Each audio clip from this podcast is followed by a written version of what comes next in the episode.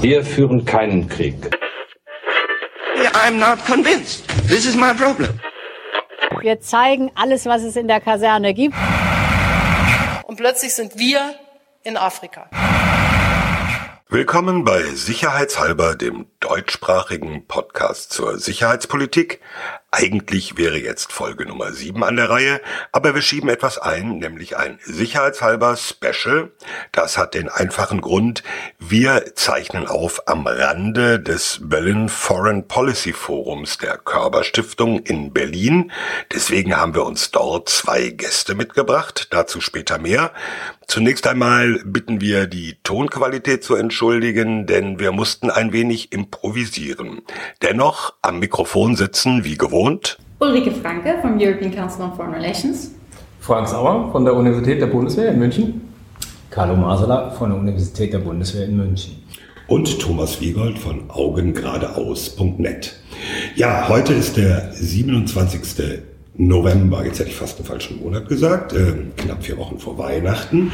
Und wir sitzen deswegen in Berlin alle zusammen und machen die Co-Produktion von Augen geradeaus und dem European Council on Foreign Relations deswegen in Berlin, weil hier heute auch das, oh, schweres Wort, Berlin Foreign Policy Forum der Körperstiftung stattfindet. Deswegen sind aber nicht nur wir hier, sondern wir haben heute auch zwei Gäste, nämlich zum einen Jana Puljerin, habe ich das jetzt richtig ausgesprochen? Ja, ganz perfekt. Jana Puljerin. Es war gar nicht so schlecht, es war ziemlich gut. Das freut mich. Wenn, wenn du jetzt noch sagst, was du machst. Achso, natürlich. Ich leite das Europaprogramm bei der Deutschen Gesellschaft für Auswärtige Politik. Wunderbar. Und dann haben wir noch Erik Guja. Guja habe ich auch richtig ausgesprochen? Total perfekt, ja. Okay. Und ich bin Chefredakteur der Neuen Zürcher Zeitung und ich war lange Korrespondent in Berlin. Na, sozusagen der Schweizer mit dem Blick auf Deutschland und mit dem Blick auf Europa. Und darüber wollen wir eigentlich äh, jetzt zuerst reden sozusagen als erstes Thema.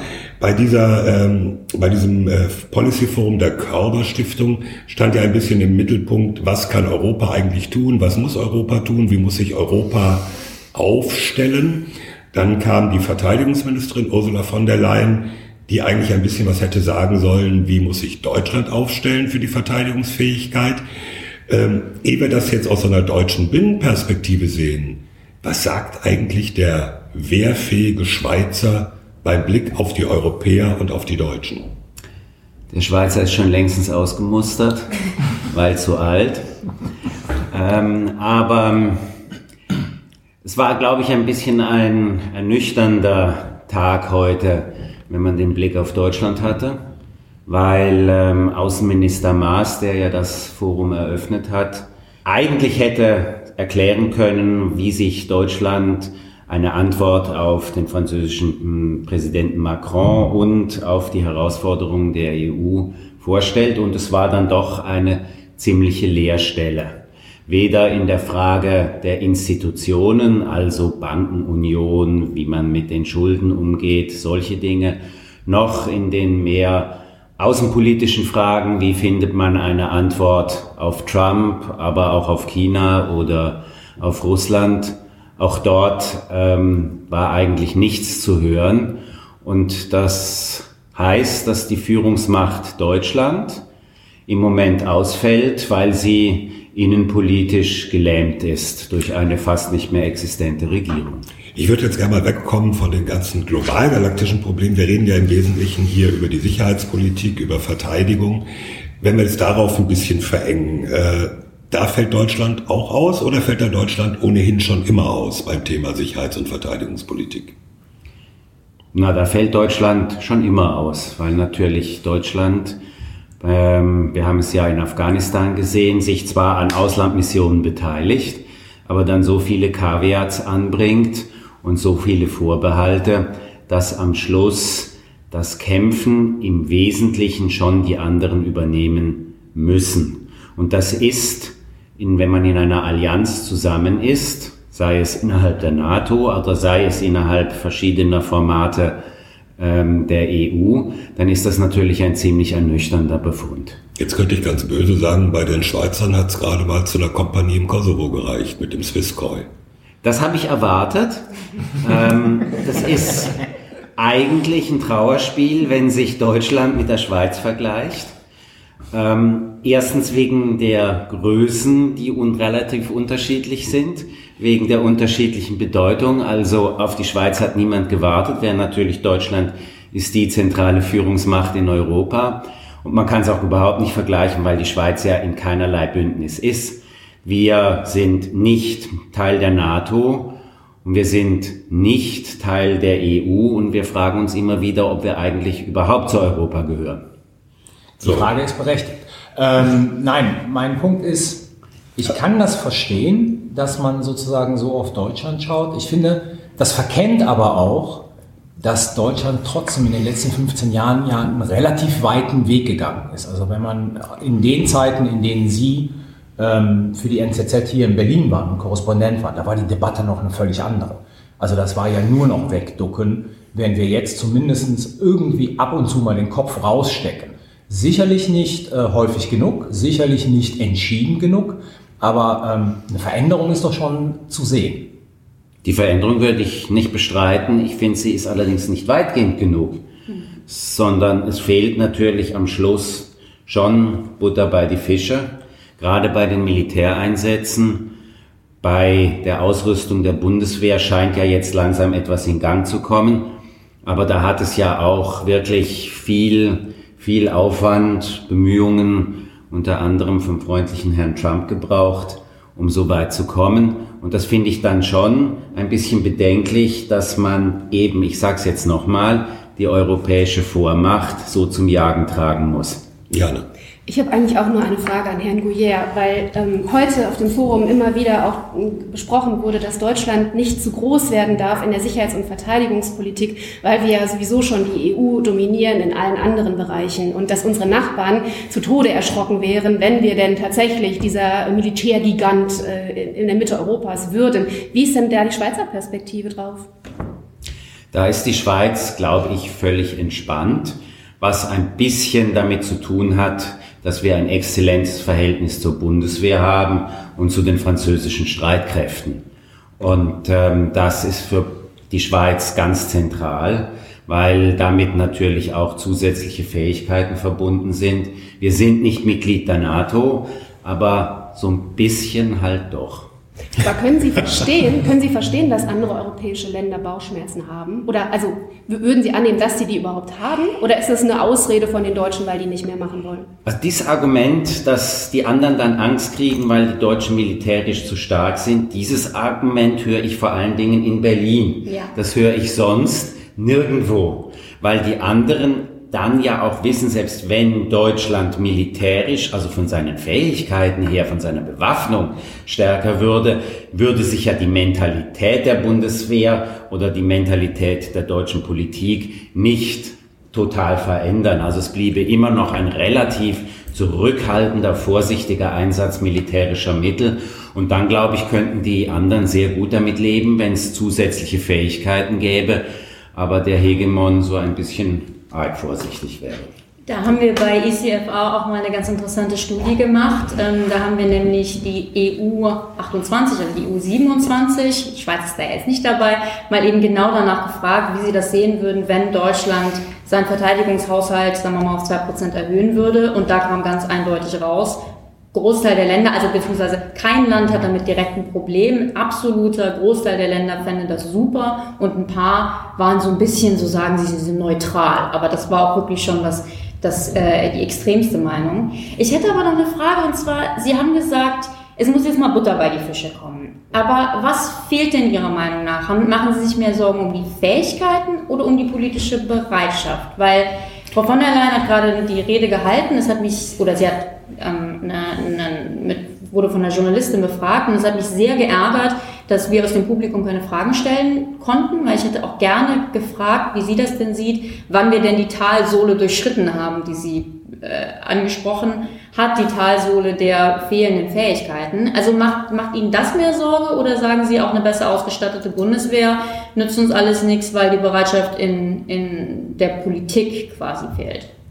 Ich würde nie sagen, es nützt alles nichts, weil da bin ich schon bei Herrn Masala. Ähm, man sieht ja, dass sich etwas verändert hat. Ja, ich glaube, die Talsohle ist durchstritten, mindestens bei der Finanzierung. Ähm, bei der politischen Bereitschaft, ja, da bleibe ich nach wie vor skeptisch, wenn es wirklich darum geht, harte Fähigkeiten in einen harten militärischen Einsatz zu bringen. Jetzt mal nochmal eine Rückfrage von mir an unseren Gast Eric Guyer. Ähm, liegt es daran, dass Thomas Wiegold Sie sozusagen auf diese Schiene gesetzt hat? Ähm, weil er sagte, ja, wir diskutieren hier sicherheits- und verteidigungspolitische Themen, oder ist das äh, tatsächlich Ihr Blick äh, auf, auf, diese, auf diese gesamte Themenlage? Denn man könnte natürlich schon argumentieren, das sind Diskussionen, die wir hier in Deutschland führen und aus meiner Sicht immer noch nicht genug, dass man Verantwortung auch mit nicht militärischen Mitteln übernehmen kann. Ja, wir hatten ja diese, diesen Dreiklang bei der Münchner Sicherheitskonferenz, wann war es? 2014, ne? Mhm. als es hieß, mehr Verantwortung übernehmen, früher entschiedener, substanzieller. Und da gab es den Satz des damaligen Bundespräsidenten Gauck, viele denken oder befürchten, dass mehr Verantwortung immer gleich mehr militärische Verantwortung heißt. Jetzt ist äh, meine Frage, sehen Sie das so? Muss das immer militärische Verantwortung sein? Wie könnte denn Deutschland eine andere, aktivere, verantwortungsbewusstere Außenpolitik machen, die vielleicht nicht nur verengt ist auf dieses Feld des Militärischen. Ich denke, so wird ein Schuh draus, dass die Deutschen militärisch nicht eine Führungsmacht sein können und nicht sein wollen, haben die anderen, glaube ich, inzwischen eingepreist. Das ist ihnen hinlänglich bekannt. Ähm, umso wichtiger ist natürlich, wie Sie sagen, die Frage, was kann Deutschland sonst einbringen? Ganz logisch ist, Deutschland ist wirtschaftlich, die größte Volkswirtschaft in Europa und hat daher eine besondere Verantwortung. Und da sehe ich Deutschland dort in speziell ähm, muss es, sollte es sich etwas überlegen lassen, äh, überlegen, wie man jetzt mit der Schwäche des Euro, äh, mit der italienischen Herausforderung umgeht. Ob da das deutsche Wort ähm, einfach ist, wir geben nichts oder nur relativ wenig oder ob Deutschland da zu institutionellen Reformen bereit sein muss. Das ist sicherlich die im Moment absolut drängende Frage. Und das Zweite ist wirklich, was kann Deutschland im Verein mit Frankreich sicherlich außenpolitisch ähm, noch voranbringen, jenseits des Militärischen. Eben wenn man zum Beispiel versucht, eine Antwort, eine europäische Antwort auf China zu formulieren, dann wäre das ja schon etwas, was sinnvoll wäre jenseits der militärischen Sicherheit. Jana und dann Carlo, bitte. Also ich wollte nur obwohl ich gar nicht gefragt wurde, aber auch das noch mal auf, Das gehört ja immer dazu, dass man was sagt, auch wenn man nicht gefragt ähm, Frank zurückfragen, weil ich finde, ähm, Frank, du und auch Sie, Herr Guillet, äh, Sie, Sie lassen die Deutschen zu sehr jetzt raus, nach dem Motto, uns fragt keiner mehr, uns haben sowieso alle abgeschrieben und militärisch ist mit uns in Europa kein Blumentopf zu gewinnen. Ich finde das angesichts einer sich verändernden Weltlage und des verändernden transatlantischen Beziehungen und eben auch dem, dem Brexit äh, eigentlich ein ziemliches Armutszeugnis. Und ich finde, gerade wir, also haben auch eine Verantwortung, ähm, wir Politikwissenschaftler, die internationale Beziehungen machen, haben auch eine Verantwortung, daran zu erinnern, dass es eben nicht nur so eine viel gut Außen- und Sicherheitspolitik gibt, sondern dass es auch eine andere Form gibt, wo Deutschland auch eine Verantwortung hat. Und ich fand das gerade 2014 in München auch ein Fortschritt, dass eben gesagt wurde, wir machen jetzt auch mal in dem Bereich, wo wir uns tendenziell so schwer tun, mal ein bisschen mehr. Also man muss auch Bad Guy spielen. Finde ich schon. 2014, Rhetorik können die Deutschen immer gut. Ja, also ich, meine These wäre ja auch, also ich wäre bei dir, Carlo, zu sagen, wir haben eine ganze Menge mehr gemacht, von, verglichen von, äh, mit dem, wo wir herkommen. Ich bin bei Herrn Guillermo zu sagen, es war nicht genug, aber vor allen Dingen habe ich ja jetzt die Sorge, dass wir wieder zurückfallen in alte Muster und dass wir eben kurz vor der Bundestagswahl an so einem Punkt angekommen sind, wo alle ganz zufrieden mit Deutschland waren, alle Politiker gesagt haben, wir übernehmen so viel mehr Verantwortung, alles klasse. Und seit der Bundestagswahl sind wir eigentlich in der, in der außenpolitischen äh, oder sicherheitspolitischen Selbstverzwerbung. Jetzt bin ich mal dran und sage Gnade mit den Deutschen. Ähm, also es wäre sicherlich keine viel gut Außenpolitik, wenn Deutschland einen stärkeren Beitrag leisten würde, die aktuellen Probleme der EU zu lösen weil da ist ganz massiver Einsatz der Deutschen gefordert. Das wäre eine eminente innenpolitische Debatte darüber, was muss Deutschland wirklich zahlen, wie viel hat Deutschland profitiert durch den Euro, wie weit wurden dadurch seine Exporte verbilligt innerhalb der EU und ist jetzt mal Payback-Tag. Also ich denke, das wäre eine so gewaltige Außen innen, außen- und innenpolitische Diskussion, dass davon viel gut, wenn man es ernsthaft betreibt, wirklich nichts mehr übrig bliebe. Und das wäre schon, glaube ich, die im Moment vordrängendste Frage, denn wir haben es ja auch heute mehrfach gehört an dem Forum. Es gab verschiedene Redner, die gesagt haben, also ich würde zum ersten Mal nicht auseinander, äh, nicht ausschließen, dass die EU auseinanderfällt. Und von daher, und ich glaube, Deutschland will weiterhin das Projekt Europäische Union und da sollte es etwas machen dafür und das ist nicht viel gut. Vor dem Hintergrund würde ich gerne mal über Frankreich sprechen. Ich fand das total spannend heute. Also Sie haben auch schon Frankreich erwähnt und ähm, äh, Heiko Maas, der die Konferenz eröffnet hat, hat in seiner Rede fast eine Art Liebeserklärung an Frankreich gemacht. Das war so eine interessante Formulierung aller normale Völkerfreundschaft ist das schon nicht mehr. Also sehr, sehr positiv. Und dann sprach Frau von der Leyen und machte sehr klar den Punkt, wir sind schon wirklich sehr verschieden und wir müssen viel zusammenarbeiten, damit wir irgendwie so auf denselben, äh, auf dieselbe Bahn kommen. In dem Berlin Pulse, das ist eine Umfrage, die die Körperstiftung jedes Jahr zu diesem Forum veröffentlicht, werden eben auch die Deutschen befragt zu verschiedenen Fragen. Und eine Frage ist, welches ist das wichtigste Land, mit dem Deutschland zusammenarbeiten sollte oder was ist der wichtigste Partner für Deutschland? Und Frankreich ist da weit, weit äh, die Nummer eins. Äh, die USA sind abgeschlagen dahinter. Gleichzeitig, und da komme ich so ein bisschen zu meiner Frage, ähm, sagt die Umfrage eben auch, dass es eine gewisse Ernüchterung auf deutscher Seite gibt.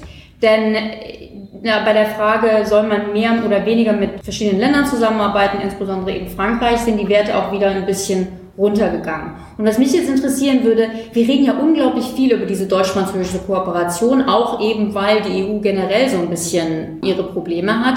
Wie sieht das denn aus der Schweiz aus, die ja eben nicht in der EU ist und deswegen vielleicht ganz andere eine ganz andere Sicht auf dieses deutsch-französische Tandem hat, was momentan die ja auch sicherheitspolitische Debatte in Deutschland so antreibt. Darf ich ganz kurz da Bitte? noch eine Zusatzfrage Nur wenn du ins Mikrofon Ja, sprichst. das mache ich gerne. Ähm, weil ich finde sozusagen, Rika hat auf einen wichtigen Punkt hingewiesen, den ich jetzt mal zuspitze. Ähm, diese deutsch-französischen Beziehungen seit einigen Jahren sind geprägt durch Ritualisierung. Das war Heiko Maas heute Morgen. Realita könnten wir momentan nicht weiter auseinander sein in allen, und darüber möchte ich nicht reden, sozusagen europäischen, ich Anführungszeichen innenpolitischen Fragen, aber vor allen Dingen auch in allen europäischen außen- und verteidigungspolitischen Fragen. Natürlich ist es ritualisiert, ich sage jetzt mal seit 1963, äh, Élysée-Vertrag, dass wir die deutsch-französische Freundschaft beschwören.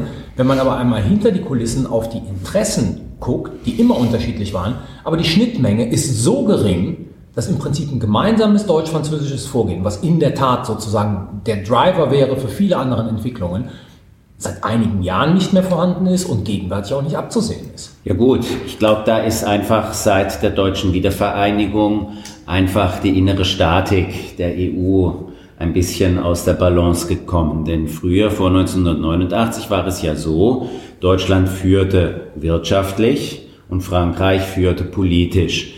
Das gab so eine einigermaßen stimmige Balance für beide Seiten. Das hat sich jetzt natürlich erledigt. Es hat sich massiv durch die volle Souveränität der Deutschen im Zuge der Wiedervereinigung, aber dann auch nochmal durch den Beitritt der ganzen Osteuropäer hat sich das verändert. Diese Union ist sehr viel östlicher geworden und wir sehen, dass die Deutschen damit sehr viel besser zurande kommen als die Franzosen, die ganz offensichtlich fremdeln, die große, noch größere Probleme haben mit den Polen und ihrer eigenwilligen Interpretation von europäischer Kooperation und den, den, ähm, den Ungarn. Ähm, da können die überhaupt, da kommen sie überhaupt nicht mit klar. Währenddessen die Deutschen es immer noch zustande bringen, halbwegs auf die sperrigen Partner im Osten einzugehen. Und auch wirtschaftlich ist natürlich klar, ähm, ich will jetzt da nicht die ähm, irgendwie ostmitteleuropäischen äh, Fantasien, die im Ende des 19., Anfang des 20. Jahrhunderts in Deutschland im Schwange waren. Aber ein bisschen ist es natürlich so. Natürlich ist Euro, Osteuropa sehr stark auch geprägt durch die deutsche Wirtschaft. Und ähm, das fügt sich jetzt zu einem wirtschaftlichen, aber eben auch politischen ähm, ja, Vormachtstellung der Deutschen zusammen. Und damit ist die Machtbalance auseinander. Und damit, ja, werden solche, was früher ganz selbstverständlich irgendwie ging, scheint heute grundsätzlich nicht mehr zu funktionieren. Darf ich das nochmal zuspitzen ganz kurz? Ich würde ja immer sagen, dass bis 1990 deutsche Außenpolitik gekennzeichnet war, dass man gesagt hat, im Zweifel für Europa. Seit 1990, mit so ein paar Jahren Nachklang, bis man realisiert hat, was für Handlungsfreiheit man gewonnen hat, heißt es in Berlin im Zweifel für Deutschland. Und das ist sozusagen der, dieser Impetus, ähm, die europäische Karte zu spielen und dadurch deutsche Interessen hinten anzustellen, der ist nicht völlig, aber zu einem großen Teil verloren gegangen. Wir ja. sind nationaler geworden. Naja. Aber also Jana, Jana runzelt auch so ein bisschen die Stirn. Wirklich ja, im ihr, Zweifel weil Deutschland. Weil ihr dafür bezahlt werdet, europäisch zu denken. Ich nicht. Ja, aber, aber die Deutschen sind doch, also ich muss jetzt auch mal eine Lanze brechen und auch mal äh, das Deutsch-Französische nochmal rückbinden, auch mit Sicherheits- und Verteidigungspolitik. Weil Herr Gouyer, Sie haben gesagt, Deutschland müsste in anderen Bereichen mit Frankreich kooperieren. Aber das Problem war ja gerade, wir erinnern uns mal nach dem Brexit 2016, wie überhaupt diese ganze europäische, diese Initiativen zustande gekommen sind. Weil nach dem Brexit ja Deutschland und Frankreich überlegt haben, was können wir überhaupt noch zusammen machen? Und dann eben äh, in der Eurozone oder in den Fragen äh, der Migration man nicht so viel äh, Gemeinsamkeiten hatte, dass man mit Initiativen starten konnte, aber sowohl die Verteidigungsminister als auch die Außenminister damals direkt nach dem Brexit eben Initiativen gestartet haben, die europäische Sicherheit betreffen. So hat es ja auch angefangen, dass man gesagt hat, so hier müssen wir jetzt Gas geben, wir müssen jetzt die Global Strategy der EU mit Leben füllen und Deutschland und Frankreich federführend. Und ich glaube, man hat am Anfang geglaubt, dass man da viel besser zurechtkommt und dass man erst im Nachhinein gemerkt hat, wie weit man eigentlich auseinander ist. Und die Franzosen immer gedacht haben, so dieses, diese Rhetorik hier in Berlin, wir müssen jetzt mehr machen, ist im Prinzip, Deutschland wird französischer. Und dass die Franzosen jetzt merken, dass Deutschland gar nicht französischer wird. Im Bereich der Rüstungsexporte zum Beispiel ein, ein, ein mega dickes Brett gerade. Überhaupt die Frage, wozu benutzen wir unser Militär? Äh, völlig unterschiedlich, die Frage, die, die, Rolle des Parlaments und dass man eben sagen kann, also die Deutschen hatten, glaube ich, schon die Idee, auch Sicherheits- und Verteidigungspolitik im europäischen Rahmen als Bindeglied zwischen Deutschland und Frankreich zu nutzen und alle einzubinden. Deswegen wollten wir ja so gerne die PESCO so inklusiv haben und haben jetzt 25 europäische Staaten an Bord.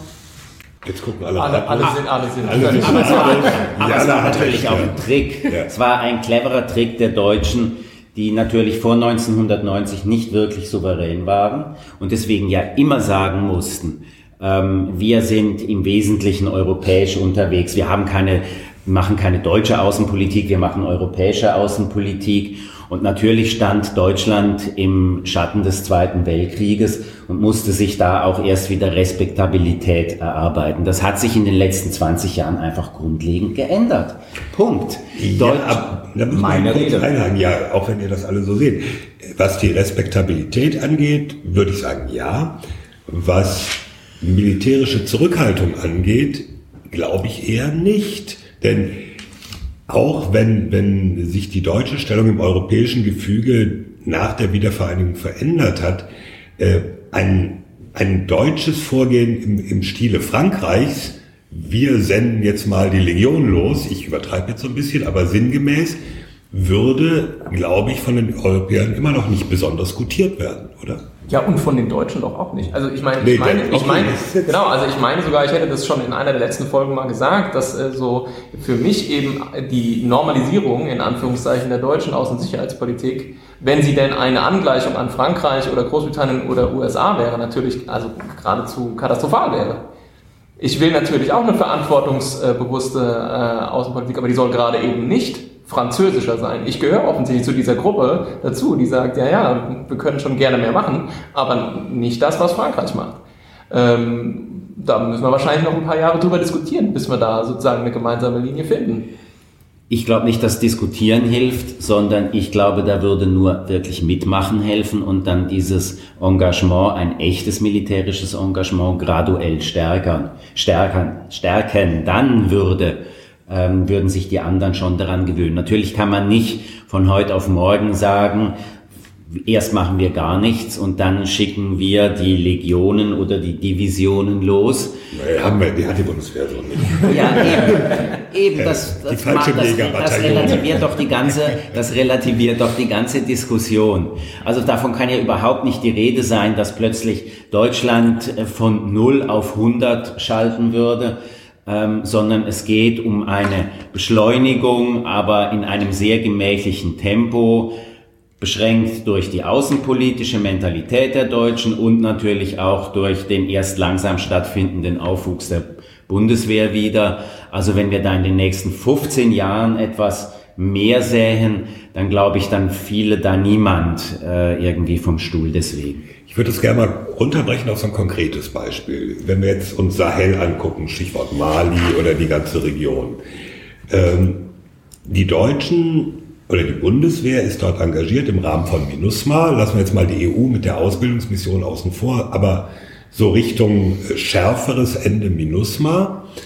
Ähm, die Franzosen mit ihrer Antiterroroperation Barkan, die ja so unterschiedlich sind, dass das immer wieder genannte Beispiel, die deutsch-französische Brigade ist in Mali, faktisch darauf hinausläuft, dass die französischen Teile bei Barkan sind und die deutschen Teile bei MINUSMA. Also von einer gemeinsamen Brigade, gemeinsamen Brigadeeinsatz kann ja nicht im Mindesten die Rede sein.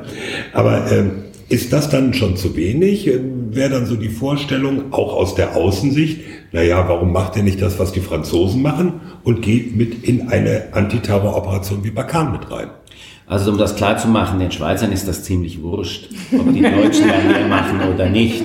Ich setze mir jetzt ein bisschen ja die Brille auf, wie ich denke, wie das im Rest der NATO perzipiert wird und im Rest ähm, im Rest äh, der EU und oder vor allen Dingen beim immer wieder erwähnten Partner Frankreich. Und da glaube ich schon, dass die Franzosen und ich habe das auch verschiedentlich gehört ähm, in Paris an der Münchner Sicherheitskonferenz, dass sie sich natürlich schon eine Beteiligung auch an einer Antiterroroperation wünschen würden. Einfach weil es ein ganz anderes äh, Bekenntnis wäre, wenn man wirklich Skin in the Game hat. Also Deutschland spielt ja schon oft das Spiel dafür, aber nicht dabei. Oder äh, wasch mir den Pelz, aber mach mich nicht nass. Und das war ja, ähm, also in der Vorgeschichte Mali am Anfang, wo die Franzosen eben dann quasi die Terroristen gejagt haben und wir noch nicht MINUSMA gemacht haben, sondern nur Ausbildung und Training. Da war das ja schon so, dass wir gesagt haben, ja, ist schön, dass die Franzosen das machen, wir machen aber was ganz anderes, wir nennen das dann Arbeitsteilung. Aber ich kann dann auch die Franzosen verstehen. Also ich weiß nicht, ob wie es dir geht, Frank, aber wenn, wenn dann also die Deutschen immer nur die netten Sachen machen und die Franzosen äh, den Dirty Job, dann glaube ich, muss man sich schon fragen, wie glaubwürdig ist man dann, äh, wenn man sagt, wir machen mehr internationale Verantwortung und wir engagieren uns mehr und Deutschland und Frankreich vereint. Also ja, man könnte es halt auch selbstbewusste Außenpolitik ne, äh, nennen. Ne? Das ist ja das, was eigentlich immer die ganze Zeit herbeigeschrieben und herbeigeredet wird. Äh, und ich, ich würde die Sache grundsätzlich immer anders aufziehen. Was mir vollständig fehlt in diesen Diskussionen ist immer, ist immer, dass äh, nicht hinterfragt wird, was eigentlich der Anreiz ist, es so zu tun wie die anderen.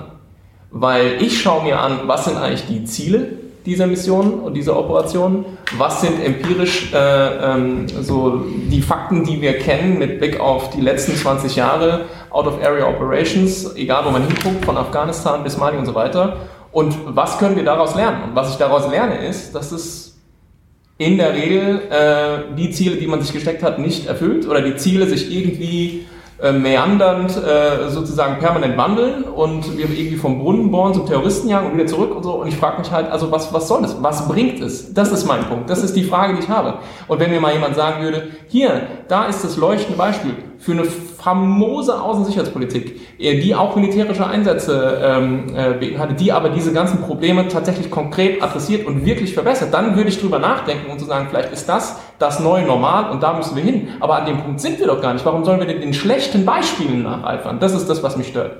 Aber ich finde, das ist jetzt schon ein bisschen Augenwischerei, weil in einem Einsatz wie in Mali geht es nun einmal primär darum, Terroristen zu jagen. Und ähm, da muss man sich dann schon beteiligen und zu sagen, wir machen irgendwas anderes, ist, klingt dann nicht selbstbewusst, sondern eben doch ein bisschen nach Ausrede. Wie gesagt, ähm, aus Schweizer Perspektive kann man da nicht viel dazu sagen. Es soll einen Schweizer bei MINUSMA geben, haben wir gehört. wir haben jetzt ein großes Rechercheprojekt begonnen, um den zu finden. Ähm, also das ist ganz klar. Ähm, wir haben da keinen, wir sind da nicht Teil der Diskussion. Aber wenn ich jetzt von außen drauf gucke, dann denke ich im Moment, wenn Deutschland sagt, wir machen es anders und dadurch vielleicht besser, wirkt es einfach auf alle wie Augenwischerei. Also da bin ich komplett bei Ihnen. Mein Punkt ist ja sozusagen, ich, ich will eine deutsche Sicherheits- und Verteidigungspolitik, die theoretisch in der Lage ist, alles zu tun. Ob sie es dann tut, hängt von unseren ja. nationalen Interessen ab. Wir sind aber noch nicht so weit, dass wir theoretisch alles in der Lage sind zu tun, was wir tun. Ähm, praktisch auch nicht. alles das zu tun, was wir tun können müssten, ja, und verstecken uns dann sozusagen hinter politischen äh, Nebelkerzen, ähm, um zu erklären, warum wir uns in bestimmten Sachen zurückhalten, obwohl sie unseren Interessen entsprechen. Ähm, aber den Punkt, den kaufe ich so ein, eine Bundeswehr, eine deutsche Sicherheits- und Verteidigungspolitik muss prinzipiell in der Lage sein, alles zu tun. Ob sie dann so eingesetzt wird, ist eine politische Entscheidung und hängt von deutschen Interessen ab. Da bin ich immer sehr gegen irgendwelche Solidaritätsbekundungen. Also es sei denn, sie betreffen den Artikel 5 ähm, mit Partnern irgendwo hinzugehen, um denen zu helfen, Sachen zu tun, die nicht in unserem Interesse sind. Oder den Artikel 42.7, Karl, den europäischen Artikel. Aber was ich eigentlich sagen wollte, ist, wenn wir in der Lage wären, auch mental alles zu tun, könnten wir nämlich auch viel leichter, Frank, deine selbstbewusste Außenpolitik machen und auch mal Nein sagen. Und wenn wir eben nicht ähm, den Stempel drauf hätten, ach, die Deutschen sind die dafür, aber nicht dabei, dann könnten wir auch uns vor die Franzosen selbstbewusster stellen und sagen, wir haben äh, Sorge, dass ihr mit eurer European Intervention Initiative eigentlich nur unsere Soldaten in Afrika verheizen wollt und das wollen wir nicht, haben wir ein begründetes Interesse daran, das zu verhindern. Aber mir geht es halt auch um Glaubwürdigkeit, die wir, finde ich, ganz oft nicht haben. Finde ich auch einen wichtigen Punkt. Ich finde nicht, dass es darum geht, irgendeinem Vorbild zu folgen. Es gibt in der Tat kein Vorbild, wo wir sagen, die machen das so super, das machen wir jetzt auch. Aber man braucht eine gewisse Glaubwürdigkeit, man braucht gewisse Fähigkeiten, um dann eine vernünftige eigene Politik auch ähm, machen zu können. Darf ich nochmal aus dem Berlin Pulse ähm, zitieren, denn das fand ich ganz spannend. Ausnahmsweise. Du zitierst aber viel da drauf. Weil ich, okay, ich weiß, da können wir auch gleich noch gerne drüber reden, ähm, ihr, ihr seid da nicht so ein Fan von, von wie ich. Ähm, ich finde diese Fragen wirklich sehr spannend, vor allen Dingen, weil dadurch, dass es diese Umfrage jetzt schon eben seit letztem Jahr gibt, wir auch Vergleichsgrößen haben. Und die Frage, die ich gerne erwähnen würde, ist die Frage nach, ob Deutschland eben seine Verteidigungsausgaben erhöhen sollte. Und was so interessant ist, ist, dass wir jetzt immerhin schon bei 43 Prozent der Deutschen sind, die sagen, Deutschland sollte in der Tat mehr Geld ausgeben für seine Verteidigung. Das ist immer noch nicht 50, wir haben noch 40 Prozent, die sagen, wir bleiben, wir sollten bei dem aktuellen Level bleiben. Aber was ich so spannend finde, ist, dass das äh, 11 Prozentpunkte mehr sind als noch letztes Jahr. Also ich finde, es tut sich eben doch zumindest in der, äh, in, in dem Grundverständnis in der Bevölkerung etwas. Es, es sagen allerdings auch 2% weniger als im letzten Jahr, dass sie sich mehr, wie heißt es hier, mehr deutsche Beteiligung in internationalen Krisen wünschen. Ja, nur noch 41 Prozent. wir wollen eine Bundeswehr, die wir da nicht einsetzen, aber das ist doch exakt das, was du gerade vorgeschlagen ja, so, hast. kurz gesagt, ich habe recht. Gut, äh, weil Frank recht hat. Nein, äh, das leitet eigentlich schon so ein bisschen über ins nächste Thema, über das wir mit Jana etwas äh, ausführlicher reden wollen. Wir sagen an der Stelle Grüezi und ganz herzlichen Dank. Oder wie sagt man das bei Ihnen? Adje miteinander. Erik Guja hat uns verlassen. Wir sitzen noch mit Jana Polierin hier und wir wollten jetzt ein bisschen über das Buzzword, Rika hat sich das gewünscht, das Buzzword, alle reden über die europäische Armee, äh, von der Leyen redet über die Armee der Europäer. Das ist einfach jetzt in, ne? das hat man. Das ist total in. Ähm, auf der anderen Seite muss man natürlich sagen, die europäische Armee ist so ein Begriff, der kommt gerade in Deutschland so eigentlich einmal pro Jahr wieder aufs Tablett. Ähm, das hatte auch Agnieszka Brugger, die Verteidigungs aber nicht nur in Deutschland. Juncker ist ja kein Deutscher, der hat das auch mal Juppé hat es 96 gesagt. Ich meine, die Uridee ist, ist ja tief ne? französisch oh, in den 50ern. Also das ist halt einfach so ein, so, ein, so ein Pferd, was noch nicht totgeritten ist. Also ich dachte zwischendrin ja mal, es sei dankenswerterweise tot, aber es ist im Prinzip seit den 50ern galoppiertes. Das ist so ein schönes Pferd. Kommt immer mal wieder hoch und es ist so ein Geisterpferd, würde ich es nennen. So ein Phantompferd. Die Älteren so. erinnern sich, Reider heißt jetzt Zwix, sonst ändert sich nichts. Okay Okay, also, ich fange mal vorne an. Die Europäische Armee ist, wie gesagt, so ein Begriff, der kommt äh, mit regelmäßiger Abständen wieder. Und jetzt gerade sind wir wieder dabei, darüber zu reden, weil Emmanuel Macron in einem weit rezipierten Interview auf Europe 1 ähm, über viele Dinge gesprochen hat, vor allen Dingen ehrlich gesagt innenpolitisch, aber unter anderem sprach er auch darüber, dass wir jetzt mal eine wirkliche europäische Armee brauchen. Das hat bei manchen, auch Franzosen, so ein bisschen, ja, ich will nicht sagen Skeptizismus, aber doch Verwunderung ausgelöst. Ähm, vorhin sprach auch Sylvie Kaufmann von Le Monde darüber, dass sie immer noch nicht sicher ist, ob das eigentlich geplant war oder vielleicht irgendwie eine Art Versprecher. In jedem Fall ähm, Dann sollten wir jetzt auf jeden Fall eine halbe Stunde drauf verwenden und richtig intensiv über diesen Versprecher diskutieren, die, weil das so wichtig ist. Über die, über die zufällige wichtig. europäische Armee. Es ist wichtig und ich sage euch auch warum. Die European also, Army by default. by defense.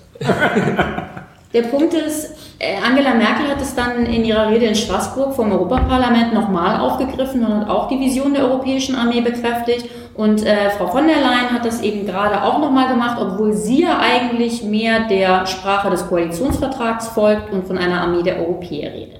Warum ist das alles wichtig? Die europäische Armee wenn man sie wirklich so durchdenkt, bedeutet einfach, dass man die europäischen, also die Streitkräfte der verschiedenen europäischen Länder de facto auflöst und eine gemeinsame europäische Armee gründet, die dann irgendwie unter einem geeinten Kommando Europas stehen würde. Der Punkt ist, das ist ziemlicher Unsinn, zumindest ziemlicher Unsinn über die nächsten Jahrzehnte. Trotzdem ist es aber, weil es so als Vision für die weite Ferne besprochen wird, eben auch ein politischer Kampfbegriff. Und was ich so spannend finde und was mir gerade so viel begegnet, ist, dass ich den Eindruck habe, es gibt momentan so einen Wunsch, viele europäische Ideen bewusst falsch zu verstehen, um sie so richtig blöd zu finden. Das ist nämlich zum einen der Fall mit der europäischen Armee, die ja auch, auch Macron und auch eben äh, in Deutschland niemand für irgendwie die nächsten vier, fünf Jahrzehnte sich überlegt. Dasselbe ist mit der europäischen strategischen Autonomie, wo auch es wirklich so möglichst weit verstanden wird, dass man es möglich äh, nicht mögen kann. Und das finde ich ein, ein totales Problem, weil wir dann eben so eine Debatte haben, die sich um so seltsame Ideen dreht, aber eben nicht wirklich zu vernünftigen äh, über vernünftige Fragen redet. Und ich finde es einfach eine interessante, na, inwieweit man eben die äh, europäische Verteidigung näher zusammenbringen kann, was ja teilweise auch gemacht wird, und dann halt vielleicht doch, wohin, wohin, soll es denn, wohin soll es denn gehen, die Reise? Ist es tatsächlich so, dass wir der Meinung sind, dass wir irgendwann die Bundeswehr auflösen und die geht in der europäischen Armee auf? Das halte ich halt weiterhin für ziemlichen Unsinn. Ich weiß nicht, wie das ist. Ja, aber jetzt sagst du ja selbst, dass es Unsinn ist. Also ich, mhm. äh, jetzt ohne Flachs was ist es denn jetzt? Ist es wieder so, mir wird es erklärt, bin nun wirklich kein Experte für Europa-Fragen? Äh, finde die EU irgendwie super und so, aber. ist mehr so ein Gefühl. ist mehr so ein Gefühl. Ähm, mir wurde halt auch mal so erklärt, dass es eben so funktioniere. Ähm, da werden halt sehr, sehr luftige Begriffe irgendwie geschaffen und äh, die werden als große Vision in den Raum gestellt und dann guckt man mal nach 40 Jahren, ob man vielleicht irgendwie drei Schritte in die Richtung es geschafft hat. Und deswegen frage ich mich halt, können wir nicht jetzt hier und heute, wo wir einen Haufen Probleme haben, erstmal kleinere Brötchen backen und vielleicht uns halt tatsächlich, also die Vision mal Vision sein lassen. Ich denke ja, das hat sicher, äh, da ist sicher auch äh, was Positives dran, wenn man so die ganz großen Linien mal denkt. Aber ich, ich gucke mich halt um in der Welt und denke, ist das so das Nummer eins Thema, was wir jetzt diskutieren müssen? Ernsthaft, die europäische Armee? Also das ist mein Problem damit. Das nimmt halt aus meiner Sicht gerade viel zu viel Bandbreite weg und wir müssten wirklich uns um andere Dinge äh, kümmern. Also das ist, das ist der einzige Punkt, den ich damit habe. Äh, nicht, dass jetzt, also ich will es gar nicht zu sehr ins Lächerliche ziehen, aber es ist halt schon jetzt gerade vom Timing her nicht gerade optimal. Ja. Ähm, Ganz kurz, selbst das große Linie ist es dumm.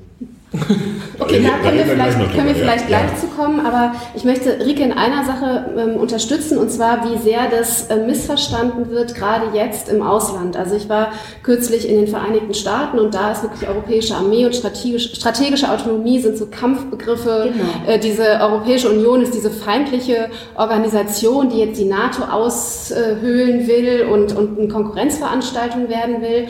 Und das hat mich ehrlich gesagt auch ziemlich erstaunt, wie sehr das Wellen geschlagen vorgeschlagen hat, auf der anderen Seite des Atlantiks, äh, weil ich auch gedacht habe, warum regen sich alle auf, das ist doch eine total alte Idee, es stand schon in deutschen Koalitionsverträgen, steht im Parteiprogramm, warum die Aufregung jetzt? Und ich glaube, die Aufregung jetzt kommt halt dadurch, ähm, dass man kann es Baby Steps nennen ähm, äh, und, und NATO-Förster werden immer sagen, das ist zu wenig, aber dass es eben schon einen Aufwuchs gibt in der europäischen Sicherheits- und Verteidigungspolitik, dass es diese Initiativen gibt und aus vielleicht aus, äh, wenn man von außen drauf guckt oder auf der anderen Seite des Kontinents, dann sieht man halt diese, diese äh, Buchstabenabkürzungen, äh, wo man auch nicht so richtig weiß, was ist da jetzt eigentlich. Dann redet Macron von einer Interventionsinitiative, dann reden wir von der Europäischen Armee. Ich glaube, wir müssten vielmehr auch erklären, was, was da eigentlich gemeint ist. Und da gibt's, also ich habe relativ viel Unverständnis auf der, gerade in Amerika, festgestellt, was, was überhaupt hinter diesen Initiativen dahinter steckt. Also äh, absolutes Kommunikationsdesaster auch.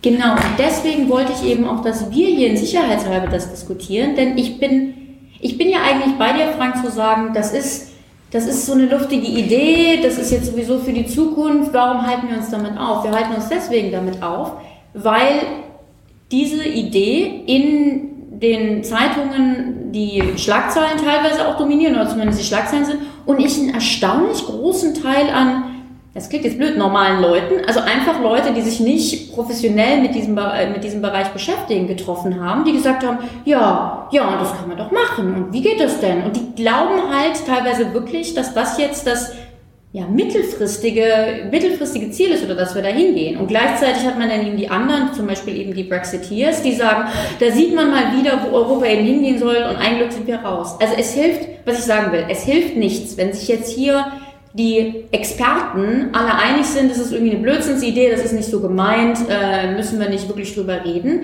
weil in der weiten Fläche hat es eben erstaunlich, wurde es erstaunlich rezipiert. Und daher finde ich, wir müssen halt schon mal klarstellen, was, was meint es genau? Warum reden wir darüber? Und was ist hier irgendwie wahrscheinlich?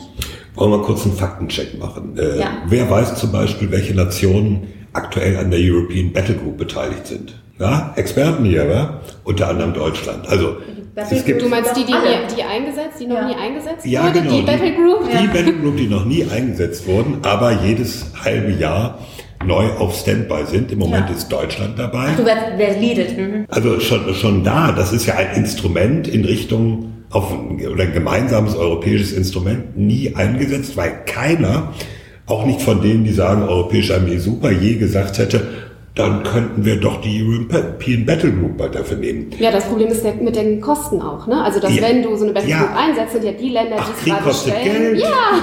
Oh, Scheiße. Surprise. Ja, aber so. cost, lie where they fall ja. ist ja das gängige Prinzip. Ja, das gilt ja auch gut. in der NATO so. Das aber ist ja nicht das Problem. Ich, ich glaube, der Einsatz der EU-Battle Groups oder dass er nicht stattfindet, ist nicht in erster Linie finanziell. Genau. Zwei, äh, Faktencheck Teil 2. Wie viele Kampfjets hat Europa derzeit in Gebrauch und in Entwicklung und in Beschaffung? Äh, so nach dem Motto, äh, allein drei oder vier europäische und dann kaufen die Belgier doch ein amerikanisches Modell. Äh, da, da zeigt sich eigentlich schon, eigentlich fiel mir vorhin ein Jana, als du das so sagtest mit die Amerikaner sagen, oh Gott, und die Europäer glauben, die NATO überflüssig zu machen. Die Amerikaner, die haben doch eine einheitliche Armee und einheitliche Flugzeuge. Die machen die NATO kaputt, weil sie nicht so schön diversifizieren wie die Europäer. Also, so könnte man es ja auch sehen. Äh, es ist im Grunde genommen in der Tat eine irreale Debatte, die aber, ich glaube, die einfach verdammt wichtig ist, ja. weil dieses Beispiel oder diese Beispiele, die ich genannt habe, zeigen doch, wenn, wenn nicht winzige Schritte gegangen werden, dann passiert da überhaupt gar nichts.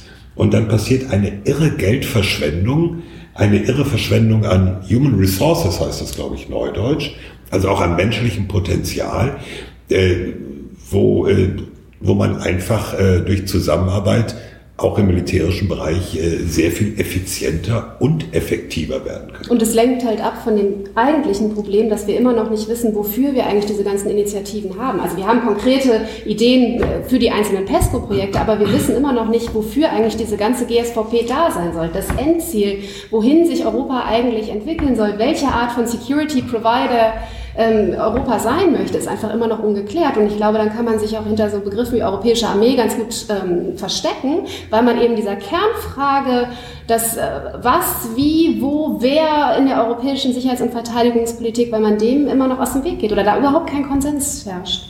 Ähm, das ist ja mein Punkt, äh, zu dem ich sage, es fehlt das Narrativ. Also es fehlt die Frage, äh, wohin soll das führen, was soll man damit machen.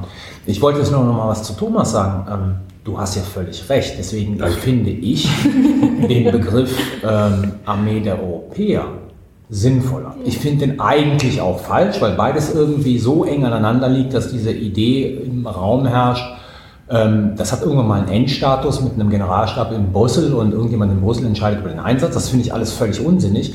Aber es trifft in dem Sinne den Kern dessen, was wir brauchen. Wir brauchen europäische Streitkräfte, die immer besser, effektiver miteinander kooperieren können. Und das sollte sozusagen der Zug sein, der ins Rollen gebracht werden muss, noch viel, viel stärker, als er jetzt sozusagen ins Rollen gebracht wird.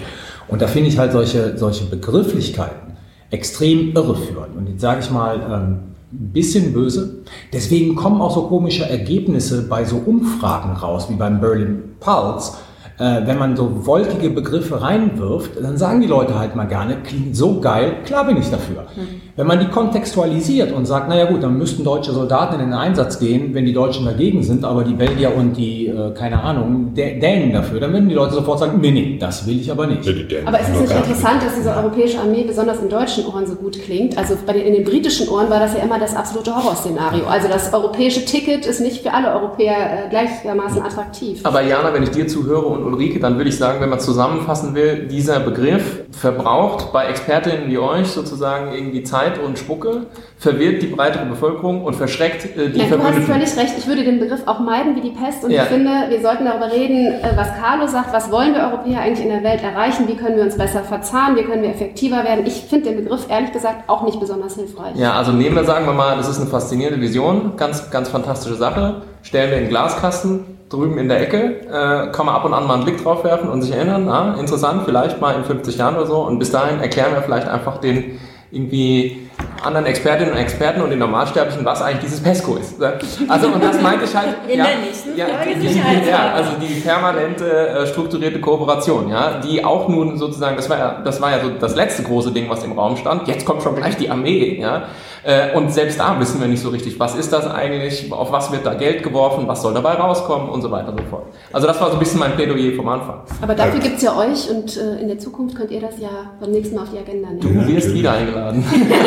Wir reden vielleicht nochmal drüber. Als Bonbon zum Schluss sage ich noch, es gibt ja sogar möglicherweise, vielleicht, eventuell unter Umständen eine Tendenz, europäische Entwicklung wieder zurückzudrehen.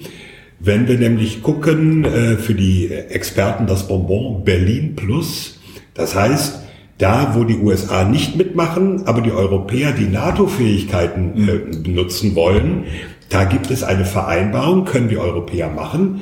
Das Ganze wird kommandiert vom stellvertretenden NATO-Oberbefehlshaber und der ist, na, Überraschung, ein Brite. Und dann stellt sich natürlich die Frage, wenn die Briten sozusagen sich von Europa abkoppeln und losschippern, kann dann noch ein Brite als stellvertretender NATO-Oberbefehlshaber eine europäische Operation führen? Mit anderen Worten, es gibt Trend in die ganz andere Richtung. You heard it here first. Und Stay tuned. Ich vielleicht noch was hinzufügen könnte, wie europäisch wir Deutschen denken, das ist jetzt für die Konnoisseure, ähm, das, das werden wir auch sehen bei der Tornado-Nachfolge. Der Tornado-Nachfolge. Oh, das Fass, machen wir, das Fass machen wir das nächste Mal auf. Ja? Genau. Der, der, Vielleicht gibt es dann ja auch schon eine Entscheidung. Stimmt, die Entscheidung. Bis Ende des Jahres. Also für unsere Zuhörer, die Entscheidung über einen neuen Jagdbomber für die deutsche Luftwaffe soll bis zum Jahresende fallen. Also praktisch zu Weihnachten. Und die nukleare Teilhabe steht damit ja auch so. Und das wirkt sich aus, weil der muss amerikanische Atomwaffen tragen können.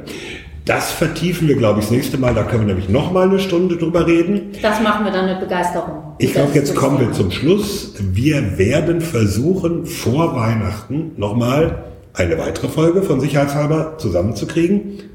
Weihnachten und die nukleare Teilhabe wird dann das Thema sein. Da freuen sich schon alle das, das ist Franks Thema.